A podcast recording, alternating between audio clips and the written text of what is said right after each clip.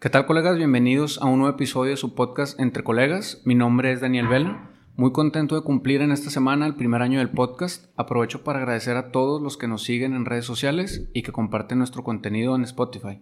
Dale clic en seguir y en Apple Podcast califícanos para poder llegar a más personas y poder crecer esta gran comunidad. También agradezco a quienes nos etiquetan en sus publicaciones y nos mandan mensajes para recomendarnos ponentes o mandar saludos así como también a todos los que nos han acompañado en este año, en donde hemos realizado ya 50 entrevistas a diferentes colegas. Esperemos estar contribuyendo a la toma de mejores decisiones y aportar conocimiento de valor a sus vidas. En esta ocasión nos acompaña el doctor Omar Villarreal. Él es colega de la generación, quien es médico pediatra con subespecialidad en medicina crítica pediátrica por el Instituto Nacional de Pediatría y quien actualmente se desempeña en la UMAE número 34 de cardiología así como en el medio privado. Hablaremos de temas interesantes como el niño posoperado del corazón, el manejo de los padres del paciente pediátrico en estado crítico, el realizar la subespecialidad en un instituto nacional, así como la terapia intensiva pediátrica humanista, que es la medicina paliativa, entre otros temas. Acompáñanos a escuchar esta gran entrevista en tu podcast Entre Colegas. Bienvenido Omar Villarreal, ¿cómo te encuentras el día de hoy?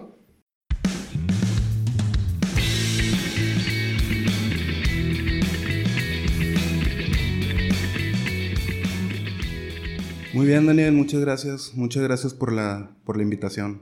No, gracias a ti por, por aceptar la invitación y sobre todo por, por recibirnos en este espacio en, en, época de contingencia que pues, la ciudad está un poquito muerta, que ni siquiera asistente toca tener, pero gracias por abrirnos las puertas y, vamos a empezar con, con la pregunta que más me gustó de los temas a tratar.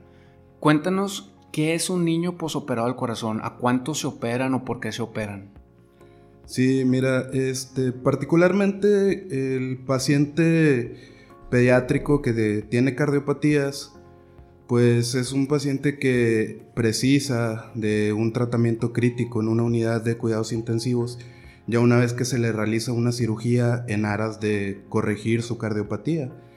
Es, es un, un procedimiento muy largo incluso hay una alta especialidad particularmente para el niño posoperado de corazón.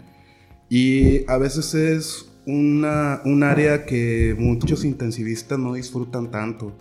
Es un paciente muy complicado, la fisiología muchas veces cambia y es muy importante conocer al paciente antes de que se le realice la cirugía, eh, saber de la cirugía, es cómo es la técnica y todo para saber las complicaciones que puede tener y ya para que cuando tú en la terapia intensiva recibes a ese paciente, más o menos tener una, una idea diagnóstica y cómo actuar dependiendo las complicaciones que se presenten o cómo está el paciente. ¿Cuáles son los diagnósticos más frecuentemente operados en tu unidad? Allí en, en, la unidad en la que yo estoy es muy particular, es muy diferente a muchas unidades del, del país en el sentido de que son hasta 18 camas de el paciente posoperado de cardio, se especializa en eso mayormente. También vemos posquirúrgicos de neumología, pero la mayor parte del tiempo vemos pacientes posoperados de cardio. Es la terapia intensiva con pacientes posoperados de cardio más grande del país. Operan en la mañana, en la tarde y pueden operar hasta en la noche y en fin de semana. 18 camas pediátricas. Así es. ¿Y la ocupación cuál suele ser? Este, Mm, casi lo más común es que haya 16 y se guarden unas dos para urgencias. Pero sí. 365 días del año. Mm, hay periodos, o sea, dependiendo, por decir ahorita, debido a la contingencia, pues hay muy pocos pacientes y ya no hay cirugías programadas. Hay cirugías solamente las que son de, de urgencias. No hay, se están postergando un poco los niños. Claro que si llega uno donde su situación no se puede postergar, pues se decide pasarlo de urgencia a que se le realice el procedimiento. Para las personas que no son del ámbito médico, cuando hablamos de el niño operado del corazón, eh, en la 34, mm, disculpa mi ignorancia, pero no se atienden partos. Por ende, los pediátricos que llegan, llegan por traslado de otras unidades. Sí, así es. Es una unidad de es una unidad de alta especialidad y es para que el paciente llegue ahí, pues ya pasó por por varias unidades, a veces desde su médico familiar, este, que lo detectó, lo mandó al pediatra, se le realiza el diagnóstico, lo mandan a la consulta con los cardiólogos ya bien dirigido ahí con nosotros a la UMAE y luego ya llega la mayor parte del tiempo es programado a la, terapia intensiva posterior a que se le realiza una cirugía. Por ejemplo, tetralogías, te, te llega todo ya pues, o sea, ya con interconsultado, diagnosticado, pero desde los primeros días de vida ves tú o desde qué día ves un paciente, desde recién nacido? En la terapia intensiva es algo particular porque, por decir, veríamos pacientes prequirúrgicos si tienen alguna urgencia y no se pueden manejar en piso. Entonces ahí nuestra función es estabilizarlos y darle la oportunidad al cirujano para dejárselo en mejores condiciones para que tenga un mejor pronóstico en la cirugía. O sea, es decir, un niño con tetralogía de Fallot que tiene datos de obstrucción, empezó a hacer falla renal o alguna otra situación, llega con nosotros y a lo mejor su diagnóstico todavía no está muy bien aclarado. Nosotros nos encargamos de estabilizarlo y ya para que se le puedan llevar a cabo todos sus estudios, se le pueda realizar un buen diagnóstico y se haga una sesión entre cardiólogos, cirujanos y nosotros la mayor parte del tiempo para que se tenga un plan quirúrgico y entonces ya este entra a las mejores condiciones a quirófano y ya una vez posterior a que se le realiza la cirugía sale con nosotros nuevamente. Es decir, tu equipo sería un equipo multidisciplinario una vez que llega a la UMAE antes de entrar a quirófano. Sí, muchas veces por la carga de trabajo no hay a lo mejor tanta comunicación como debería de ser. Hay veces que el trabajo es demasiado que a lo mejor eh, eh, la terapia intensiva no puede ir a las sesiones y este, únicamente conocemos al paciente ya hasta que realmente se operó, pero la, tratamos de hacerlo y lo ideal es que se conozca al paciente antes de que se opere, la cirugía que se le planeó y ya una vez que se le realizó la cirugía, pues ya recibirlo para tener una mayor idea del paciente. Una estancia promedio, en promedio y muy general, ¿de cuántos días es para un paciente pediátrico posoperado de corazón? Depende mucho del, tipo de cirugía que sea y hay, indicadores de pronósticos. Y sin entrar en cuestiones muy técnicas, depende del estado en el que estaba el paciente, muchas veces su edad, eh, muchas veces si tiene varias, varios tipos de cardiopatía añadidas, si es una cardiopatía compleja, si la cirugía es muy compleja, si batallaron en la cirugía, este, si tuvo bomba extracorpórea, cuánto tiempo duró con la bomba extracorpórea en la cirugía, si hicieron pinzamiento aórtico. Son una serie de detalles que te van aumentando eh, o disminuyendo la probabilidad de los días de estancia en la terapia intensiva. Entonces, pues nosotros podemos ver desde un cierre de un conducto hasta una cirugía muy compleja como es una remodelación completa de la salida del ventrículo izquierdo y que solamente quede un paciente con un corazón univentricular. Entonces, cuanto más compleja sea la cardiopatía, cuanto más compleja haya sido la cirugía, pues aumentan los días de estancia. Las cirugías que son este, con un paciente que, que le va bien, que al cirujano también le va bien, pues puede durar de 3 a 4 días y este, cuando son cirugías muy complejas o se complica algo durante la cirugía o en el posquirúrgico, pudiera ser que tuvo sepsis, tuvo alguna arritmia, cayó en paro o algo, pues sí se pueden prolongar. Lo ideal es que no sean más de 15 días. Ya cuando son más de 15 días, pues necesitamos establecer un plan, volver a sesionar al paciente y ver qué es lo que le vamos a ofrecer. Para, hablar solamente de poquitos datos técnicos, ¿cuáles son a lo mejor las tres o cuatro cirugías más frecuentes que se operan en un niño? Mm, sería una corrección de comunicación interauricular, una corrección de comunicación interventricular y correcciones de tetralogía de Fallot. Esos son los que pudieran si este, el paciente eh, se escogió bien, tiene buena, buena clínica antes de que entre la cirugía, se programaron bien los tiempos y la cirugía salió bien, es lo que casi más recibimos. Eh, también hay cirugías que son complejas, cirugías que tienen que entrar de urgencia que también son frecuentes, como conexión anómala de venas pulmonares, transposición de grandes vasos, por eso sí se llevan un poquito más de tiempo en el posquirúrgico. Y todos estos chiquitos que tú operas, al menos las más frecuentes, suelen tener buen pronóstico. Yo no opero. Bueno, o sea, no que tú los operes, pero que tú ves el posoperatorio. ¿Cuál, es, ¿Cuál es el pronóstico? O tú solamente los, los estabilizas, los das de alta, pero ya no, ya no conoces el seguimiento de. Ok, pues mira, lo complejo y lo, lo, interesante, lo que más me gusta de la, de la terapia intensiva postquirúrgica de cardio, es que mientras el cirujano está realizando la, la cirugía, que todos mis respetos para los cardiocirujanos y para el anestesiólogo que lo tiene que mantener ahí con vida y con buenos parámetros para que el cirujano pueda trabajar, pues la función del corazón la está realizando ahí la mayor parte del tiempo una, una circulación extracorpórea.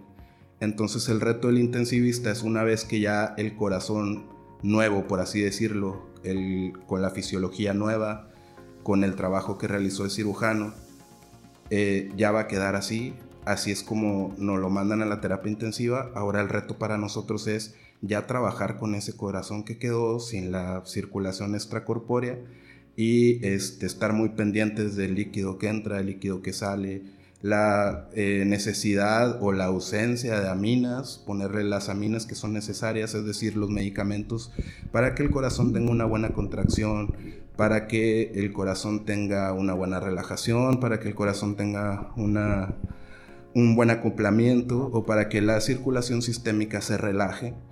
Y pues también aunado a eso, controlar el, ventilador y que ya que con el ventilador pues controlamos el pH de la sangre, la oxigenación y todo esto es muy importante porque un corazón recién operado pues es muy sensible a la acidosis, es muy sensible a la hipoxia, es muy sensible a la falta de flujo.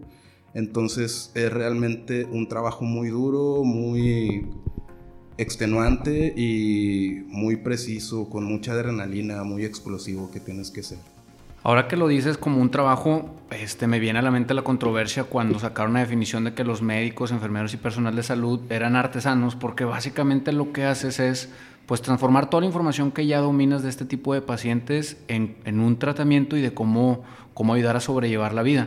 Y justo en este tema me gustaría que me ayudaras a entender un poquito a estos pacientes, cuando mencionas el tecnicismo de circulación extracorpórea, ¿Nos puedes explicar para los que no conozcan este término básicamente qué es? Y la segunda cuestión, ¿a todos los pacientes se les hace una cardioplegía como me comentabas o no todos o a quienes sí?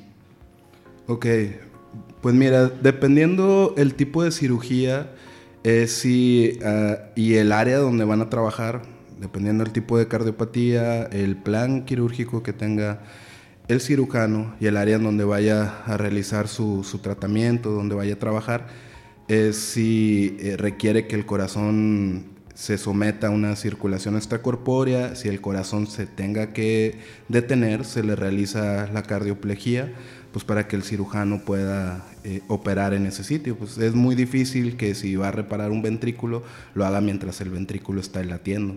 O sea, es por eso que dependiendo la, la, cirugía y la técnica que se vaya a realizar, el área donde van a trabajar, es donde se, se decide si se va a, meter, a someter a circulación extracorpórea o si se le va a realizar cardioplegia al, al paciente. Y hablando de este tema, eh, continuando con el, el, niño operado, la parte que a lo mejor uno no siempre piensa, pero que yo creo que es de la más compleja en pediatría, es los padres. ¿Cómo, ¿Cómo le haces para lidiar con la agonía de los que somos padres y se puede presentar esta situación? ¿Cómo, cómo lidias tú con eso? Pues mira, es muy variado. Yo creo que mucha parte del, del, intensivista, una parte muy importante más bien de su formación, debe ser el aprender a dar informes y el aprender a manejar a los padres. De hecho, yo pedía en, mi formación como intensivista y yo, yo pedía estar presente en los informes cuando iba a ciertas rotaciones y también pues ahí en donde yo tuve mi formación nosotros dábamos los informes y cuando había una situación un poco más compleja nuestro doctor que era el maestro, el encargado del paciente, nos metía a una sala para darles el informe a los familiares. Primero tienes que tener un poco de empatía, eh, tratar de conocer un poco el, ambiente social de, los padres, de la familia, tratar de detectar ciertas cosas y ya una vez identificado, pues más o menos saber cómo los vas a abordar. No a todos los familiares les das de la misma manera los, los informes. Hay familiares que buscan este, conflicto y pues si, si llegan insultando, llegan quejándose y eso y tú también te pones un poco agresivo, pues no, eso no va a llevar a ningún lado y puede generar violencia.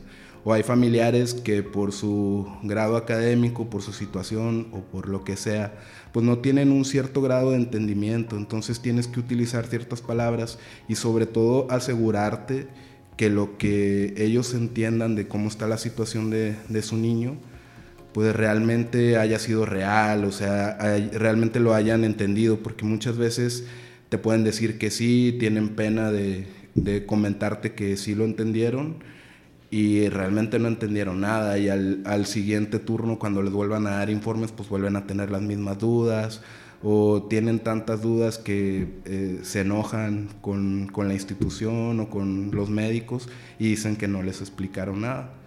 Lo que sí también creo que es muy importante es que debes de encontrar la manera pues de decir la verdad eh, aunque a veces suene un poco crudo si su, su, niño pues está en riesgo de muerte en cualquier momento, hacérselo saber y no dar informes ambiguos que se puedan prestar a, engaños, siempre pues, también siendo empático con, con los pacientes.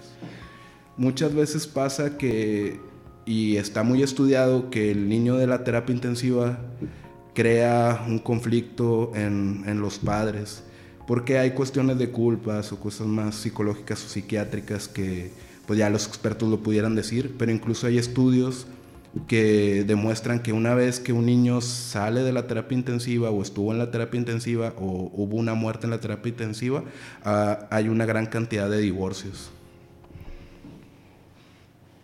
Sí, sin duda para los que para los que tenemos la dicha de ser padres cuando cuando le pasa algo a tu hijo, por ejemplo, a mi chiquilla le dio influenza cuando tenía como nueve meses, sí puede el componente emocional, aunque seas médico y conozcas, quizá eso es peor, eh, el, componente debe ser muy complejo y pues es, a lo mejor yo no lo he visto en la vida real como tú, pero en películas siempre ves esa, esa relación de cuando los hijos sufren, los papás es muy complejo manejarlo. Y, y aunando el tema que, que venías diciendo, el doctor, el oncólogo Francisco bien nos mencionaba que cuando llegan diagnósticos catastróficos, lo mejor que puedes hacer es, como bien dices tú, ser honesto. Pero el segundo y más importante que a él le pasaba frecuentemente era que les explicaba todo y luego les, les decían, ¿entendiste? Sí, a ver qué entendiste. Y a veces no entendían prácticamente nada o entendían que todo iba a estar bien cuando les acabas de decir que todo iba a estar mal. Entonces, para los colegas que nos escuchan, es bueno que hagas hincapié en tomarse el tiempo a pesar de que pues Puede ser que, como dices tú, que te traten mal, pero es bien importante, al final de cuentas, nosotros estudiamos para ayudar en darse el tiempo de hacerlo entender independientemente del, del, esfuerzo, ¿no? Sí, sobre todo en la terapia intensiva es el, el, problema o la ventaja que tenemos es que pues todo es por turnos. Una vez que termina el turno, pues te puedes desentender un poco de, de, de esa situación porque pues también por salud no puedes estar pensando todo el tiempo en los pacientes graves que tienes en tu unidad.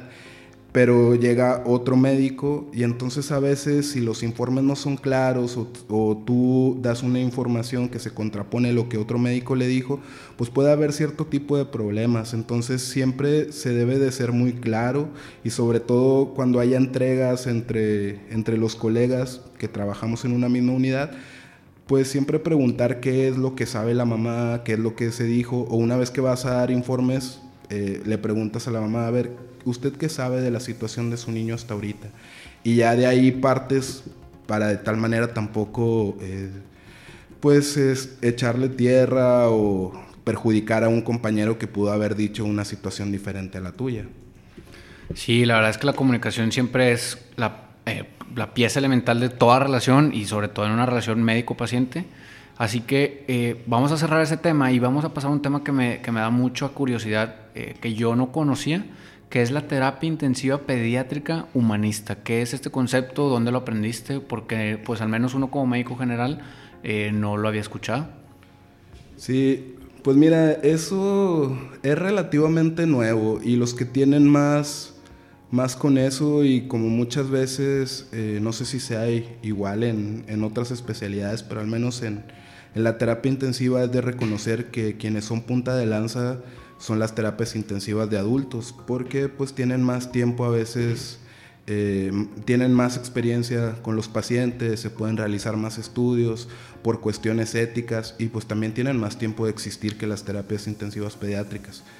Y ellos tienen ese concepto de una terapia intensiva humanista, pues donde se ve que el, simple hecho de estar en la terapia intensiva causa estragos. Estás en un área con 24 horas al día, con gente que no conoces, que la van cambiando por turno.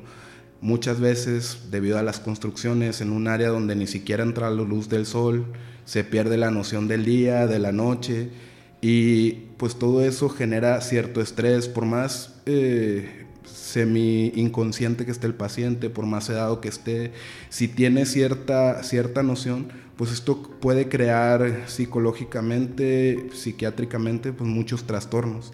Y en un niño, pues un poco más, porque no están sus papás, eh, está en una etapa donde apenas está comenzando a agarrar seguridad, a reconocer propios y extraños, y eso forma parte de su desarrollo. Y pues si está en un área con unas enfermeras que no conoce, con un trato que pudiera ser indiferente, pues sí causa ese tipo de trastornos que a la larga se pueden traducir en más días en terapia intensiva, complicaciones y demás. Entonces el concepto de una terapia intensiva pediátrica humanista y que es muy estudiado ya en, en países eh, que son más avanzados, pues trata de que en algunos sitios dejan al familiar, si es posible, estar 24 horas con el niño en la terapia intensiva. Hay terapias intensivas incluso que, que tienen techos movibles para que les entre la luz del sol, tengan el, el ciclo de día y noche sin alteraciones les ponen música, les, eh, hay actividades, hay rehabilitación, cuidan mucho el bienestar psicológico y el ambiente del paciente. Y eso pues creo que es, es muy importante. Algo que es muy importante, Daniel, y que yo creo que a muchos nos pasa, es que durante toda nuestra formación, desde que somos estudiantes de medicina, todo el mundo nos dice que estamos hechos para salvar vidas. Y eso es todavía más en la, en la terapia intensiva, pero muchas veces no nos ponemos a pensar qué clase de vida va a tener la persona a la que le salvaste la vida ya una vez que deje la terapia intensiva.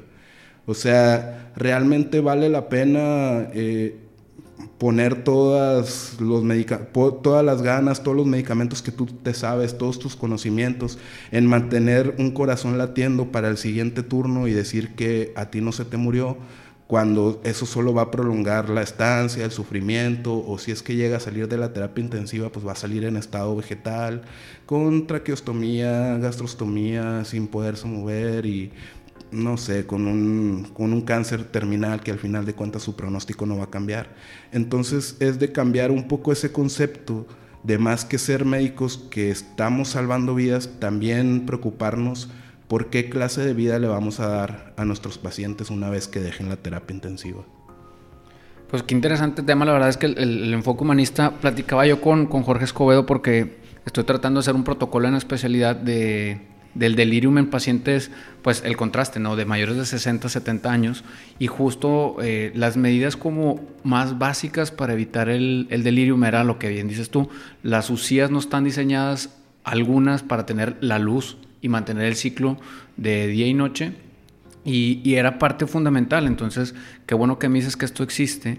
Y, y cerrando con el tema de lo que platicabas, justo hace poco vi que se hizo un poco de controversia en internet hablando tú de este tema, donde algunos proponían eh, un, invento de unos alumnos de, aquí de Monterrey para, para el tema de COVID y que decías tú, pues es que ese tipo de artefactos, al no ser validados por el área médica, sino solamente por la ingeniería, pueden llevar a un estado adverso de salud, por ende tú no estabas de acuerdo con, con, su uso y otros decían, oye, pues es que si no, si no hubiera otra cosa, Pues sí, pero no, no mencionabas un tema o una palabra muy particular, pero no ser fatalista, al menos así yo lo entendí, y no estar con esa mentalidad de si no hay una mejor opción, pues dale esa. Entonces sí creo que es bien importante lo que dices tú en, en pensar en qué calidad de vida vas a dejar, porque también al final de cuentas a lo mejor el niño desgraciadamente puede perder la vida, pero ¿qué le vas a transmitir a los padres? ¿no? Porque siempre, y, y a lo mejor sale avante, pero la calidad de vida que le diste en estancia hospitalaria quizá tenga una repercusión pues permanente, ¿no? Así es. Yo te puedo decir que la mayoría de los, padres que han estado más agradecidos conmigo, pues irónicamente son aquellos que sus niños fallecieron. Son los que más me han dado algún tipo de reconocimiento, que este, han reconocido de alguna manera mi labor y me han dado algunas palabras de aliento, pues son aquellos en que sus niños murieron. ¿Por qué? ¿Por qué crees? O sea, perdón que la pregunta, pero ¿por qué es así? Pues yo creo que por la manera en cómo te acercaste, en la manera en la que te acercas a ellos, que les comentas eh, sin tapujos y sin rodeos qué es lo que está pasando y que ven que pues al final de cuentas lo que te preocupa es su niño, más que las ganas de ellos de querer sacar adelante un niño que está sufriendo. Entonces, si tú eres muy claro, si sabes manejar esa parte, pues este y encuentras la manera de llegar con los padres, pues sí puede tener ese desenlace, aunque tal vez el desenlace del niño pues sea perder la vida, pues al menos pues todo ese tiempo en el que tú fuiste su médico tratante, le diste la seguridad a los padres que el niño no sufrió y que hiciste lo mejor que pudiste por él. Claro, porque fíjate, ahorita que lo dices me pongo a pensar en, la importancia de, no el qué, sino el cómo, y, tratando de empatizar un poco y poniéndose en ese lugar, sí, yo creo que sí es más importante la paz que les puedas transmitir o hacer sentir a los padres de que se hizo todo lo posible y por el bien de, de todos, quizá eso fue pues lo inevitable, no lo mejor, sino lo inevitable, y al menos los padres no se quedan con ese sentimiento de que pudieron haber hecho algo más, sino que todo se hizo y pueden dejar ir pues a su hijo o hija de la manera más pacífica, ¿no? Así es. Falta todavía mucha cultura eh, en otros lados que no sean los institutos o que no sea en México, tal vez aquí nos estamos un poquito atrasados en, llegar a ese punto, pero pues si poco a poco lo vamos haciendo se puede, se puede lograr cambiar un poco la mentalidad y este, pues ser un poco más humanistas en, este, en ese sentido. Yo estoy seguro que por más nivel académico que, y de entendimiento que tengan los papás, si tú les planteas, por decir, un niño que tiene una, malformación cardíaca que va a ser catastrófica, que su pronóstico es muy malo, y si, si tú le dices, mire señora, ¿sabe qué? No importa lo que le hagamos a su niño, eh, no importa cuántas cirugías se le hagan, su pronóstico es muy malo y muy probablemente a lo mejor pues no vaya a pasar del primer año de vida. Entonces, usted decide cómo es que lo quiere ver, lo quiere tener en su casa, disfrutarlo unos días, no verlo sufriendo, o, lo quisiera ver la mayor parte del tiempo en una terapia intensiva, con sondas, con tubos, con ventilador, dormido. Y estoy seguro que si el médico sabe acercarse de alguna manera adecuada, pues preferirían la parte más humanista de los desenlaces. Claro, sí, la verdad es que es una es una opción que, que, bueno que se esté trabajando y justo se me hace que va eh, a la par la pregunta que, de los temas que me mencionabas que valdría la pena tocar, que es la medicina paliativa, que creo yo que hay países donde van muchísimo más avanzados en cuanto a la legislación para el, médico y el paciente poder utilizar la medicina paliativa, pero hoy en día en Monterrey, México, eh, ¿cómo se maneja la medicina paliativa y cuál es tu opinión? Bueno, aquí en Monterrey te digo que muchas veces falta eh, un poco esa cultura. Los, los médicos sí hacen medicina paliativa quienes tuvieron algún tipo de, de, esa formación o a quienes le interesa hacerlo con sus pacientes. Cuando se llega a un plan y se puede hablar con los, con los papás, pero por decir, en donde yo tuve mi formación, había un departamento propio de, de medicina de cuidados paliativos y medicina del dolor, era un departamento junto.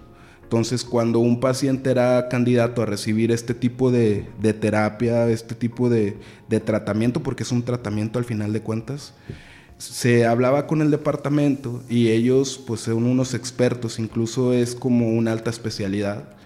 Eh, ellos abordaban a los familiares y ellos se encargaban de todo este proceso de tal manera pues que el niño no, no sufría, el paciente no sufría y pues era el desenlace más humano y menos tormentoso para toda la familia. Aquí, al menos en la unidad donde yo estoy, no hay un departamento como tal de, medicina paliativa. Se ha estado trabajando en eso y cada médico lo trabaja. Y en la, terapia intensiva donde yo estoy, cada vez lo hacemos mejor y cada vez hay, hay médicos que, que sí pues toman este tipo de actitudes que son para bien del paciente.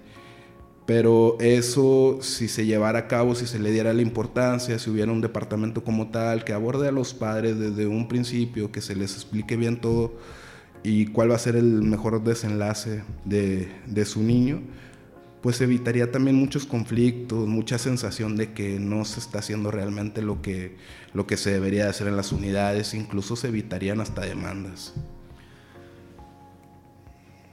Entonces, básicamente, uno, al menos yo pensaba que los médicos eh, intensivistas solamente estaban como al pendiente de un paciente adentro de esta área eh, y, nada más, no vean al, al, familiar tanto como uno se lo esperaba. Pero esto que me estás contando básicamente me dice que pues pasas una cantidad considerable de tiempo platicando y tratando con los familiares, ¿no?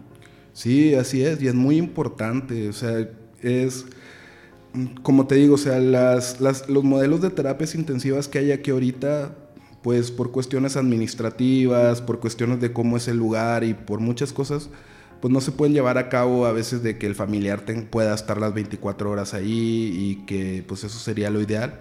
Entonces, si uno se pone en el lugar de los papás, pues tienes a, tu niño con otras, con otras personas que por más profesionales que sean, pues no tienes esa sensación y esa seguridad de estarlo viendo todo su progreso, qué es lo que está pasando. Y el único momento que tienes para poder saber algo de tu niño es son los informes que te va a dar el médico. Entonces esa parte es muy importante. O sea, quien haga terapia intensiva debe ser demasiado humanista para poder entender esto y tratar de comentarle lo mejor que puede cuál es la situación de su niño. Y respetar sus visitas también, porque es el único momento donde pueden realmente ver a, a su niño.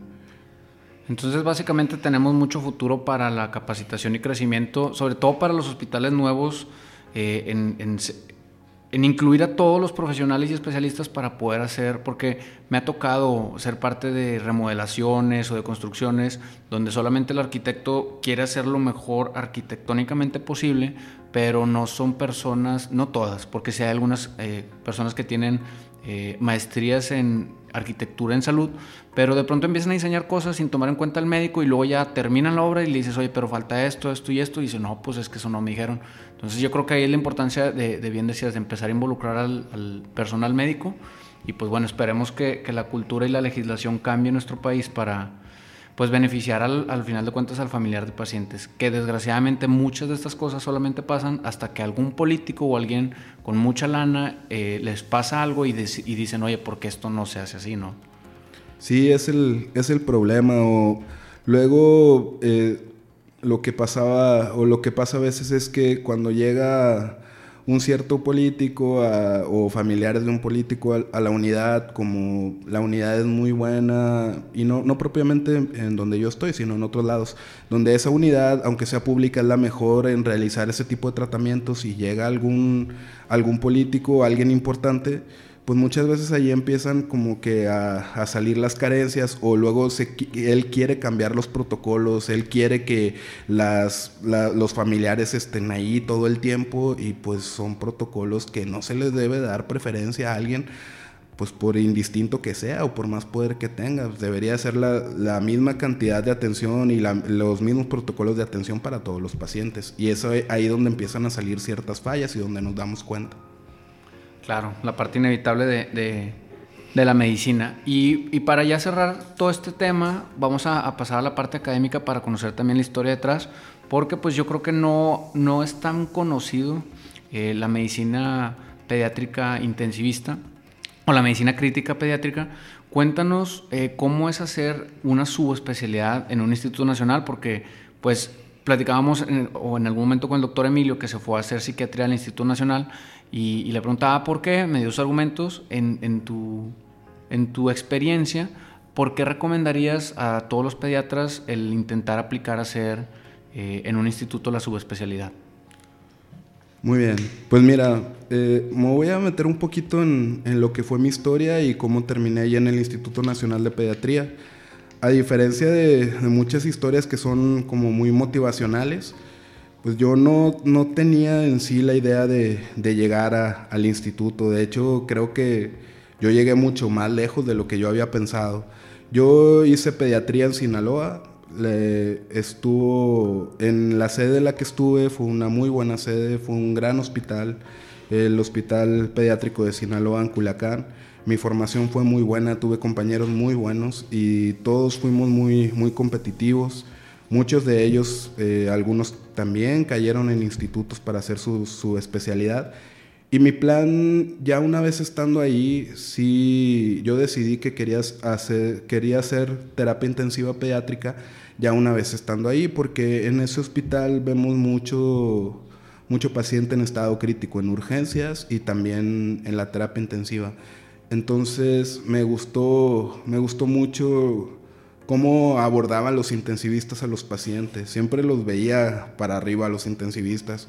Veíamos un niño que llegaba a urgencias, eh, estaba, estaba realmente mal, muy apenas lo, podíamos lo pudimos sacar del, del estado de paro o de alguna situación que estaba en choque.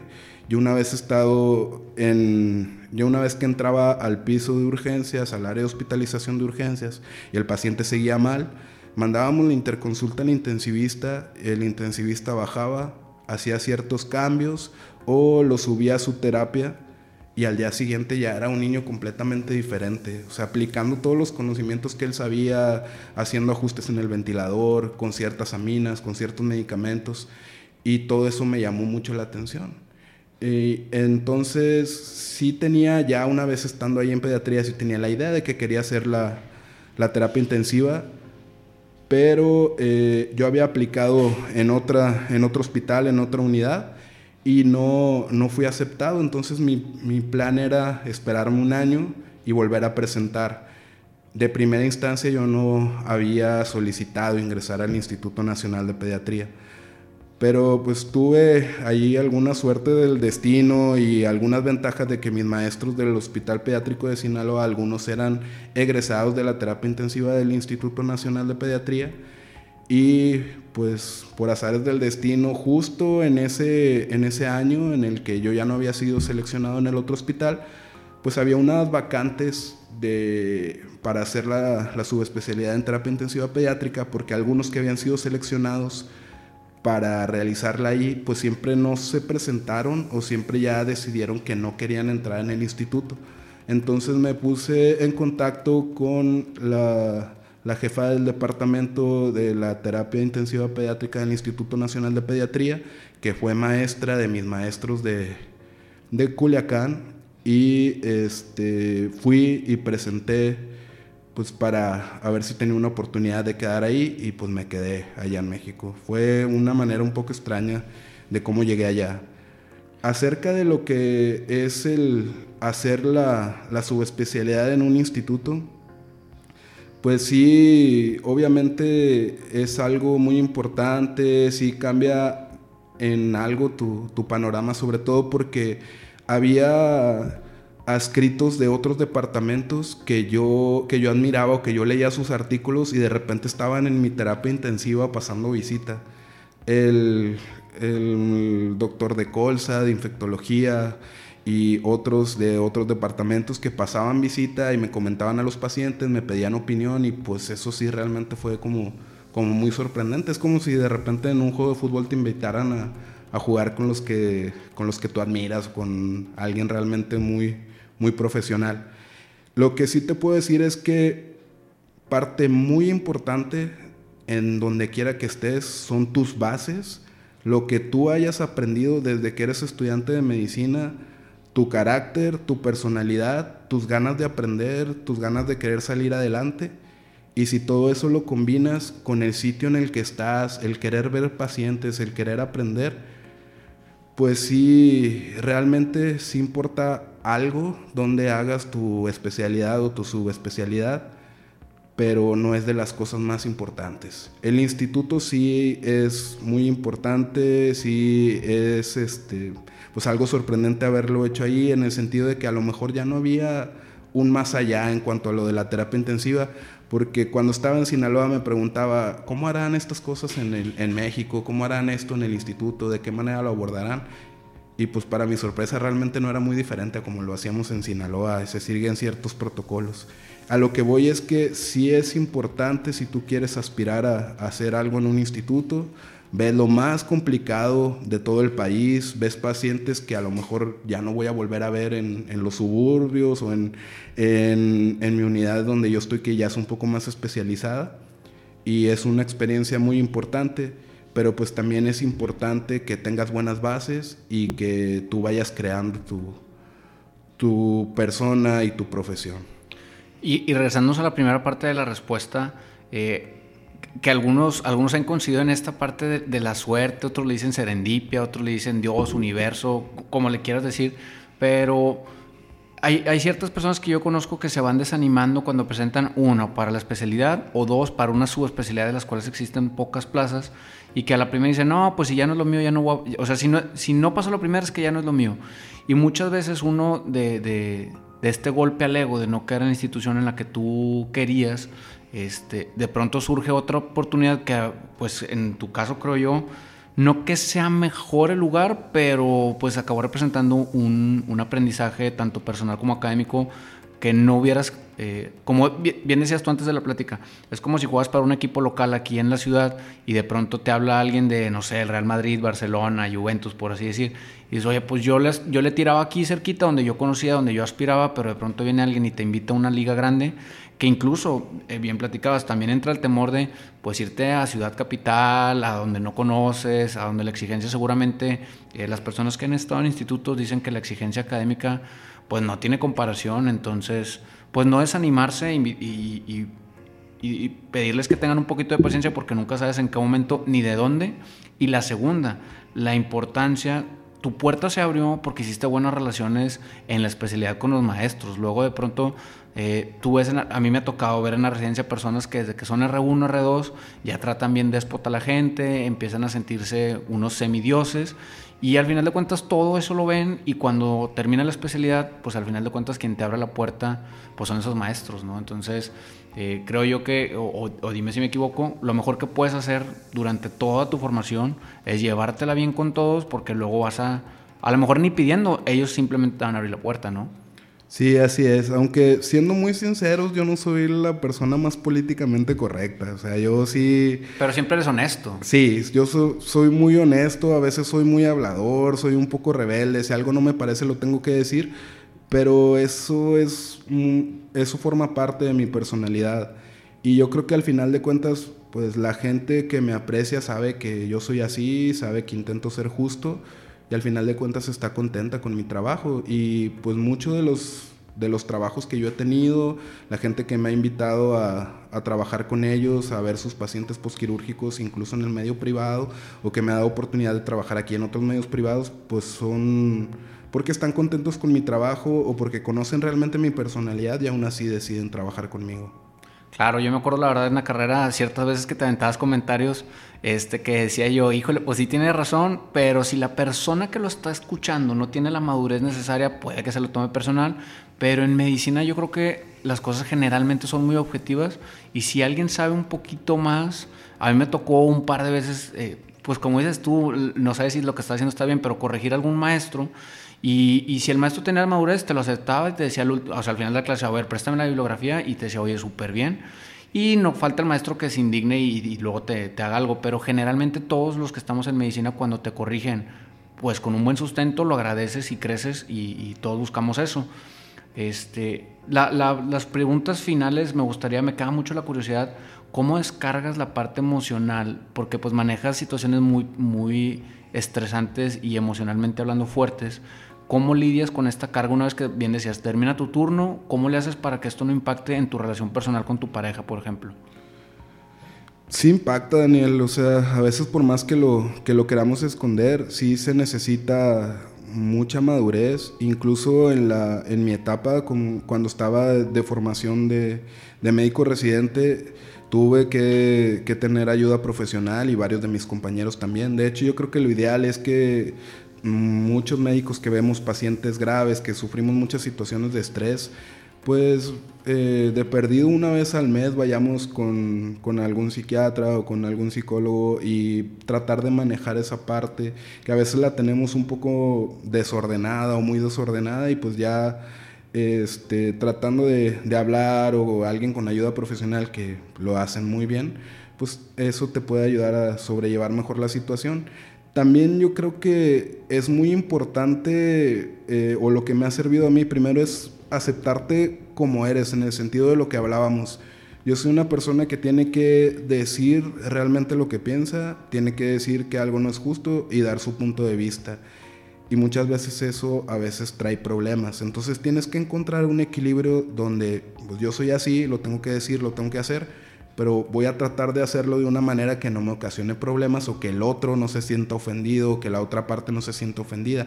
Y eso es en lo que poco a poco puedes ir, ir madurando.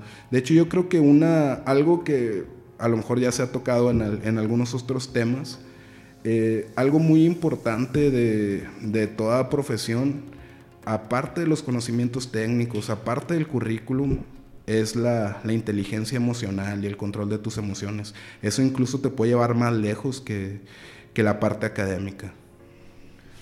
¿Y cómo, ¿Y cómo lo logras? Hoy en día, ¿cómo logras salir al, mundo real? Eh, ¿Corres, lees, duermes, este, tomas un café? ¿Qué herramientas utilizas tú para, pues, para poder descargar un poquito esta parte emocional?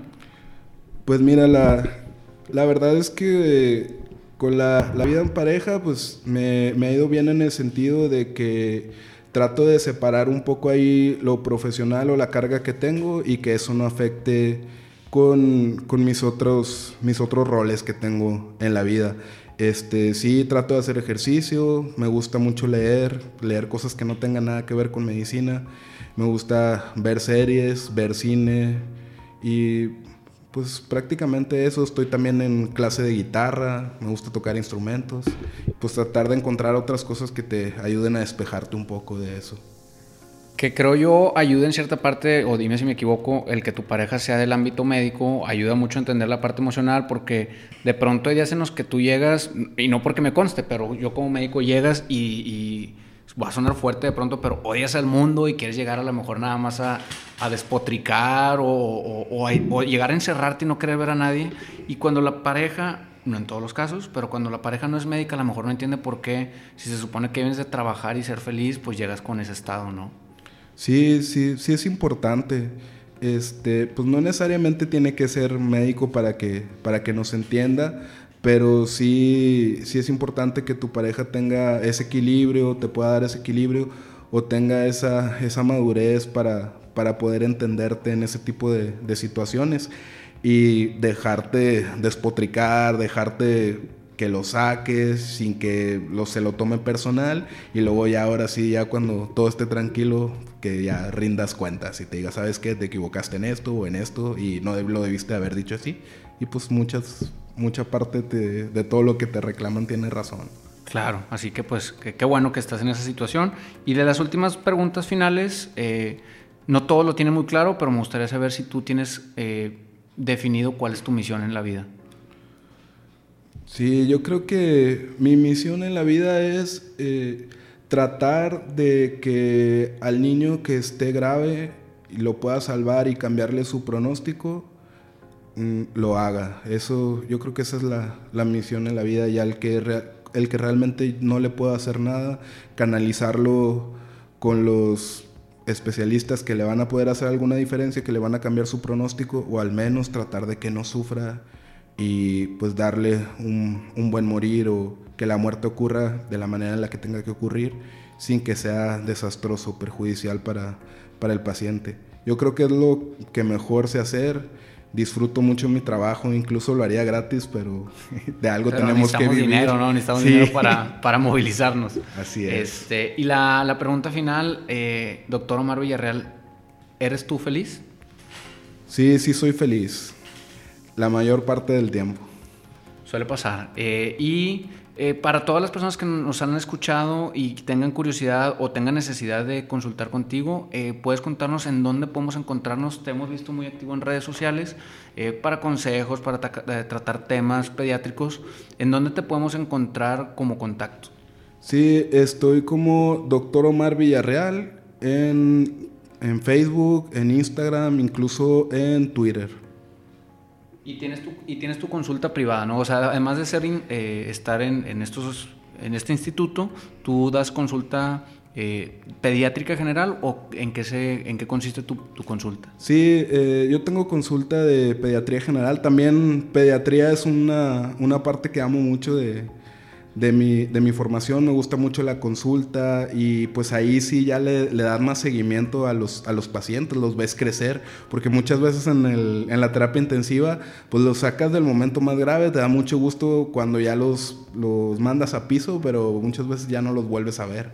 Pero en la consulta, incluso algunos que he tenido en la terapia intensiva en el medio privado, pues siguen viniendo conmigo para llevar su control y eso pues también es muy satisfactorio. Ya es otro tipo de ambiente, un ambiente un poquito más relajado, más tranquilo y pues también es gratificante porque ves, ves a los niños crecer y ves si tu tratamiento les funciona y sobre todo mucha orientación a los papás que muchas veces han ido de un pediatra a otro con muchos tratamientos y realmente lo único que necesitaban era más que nada orientación.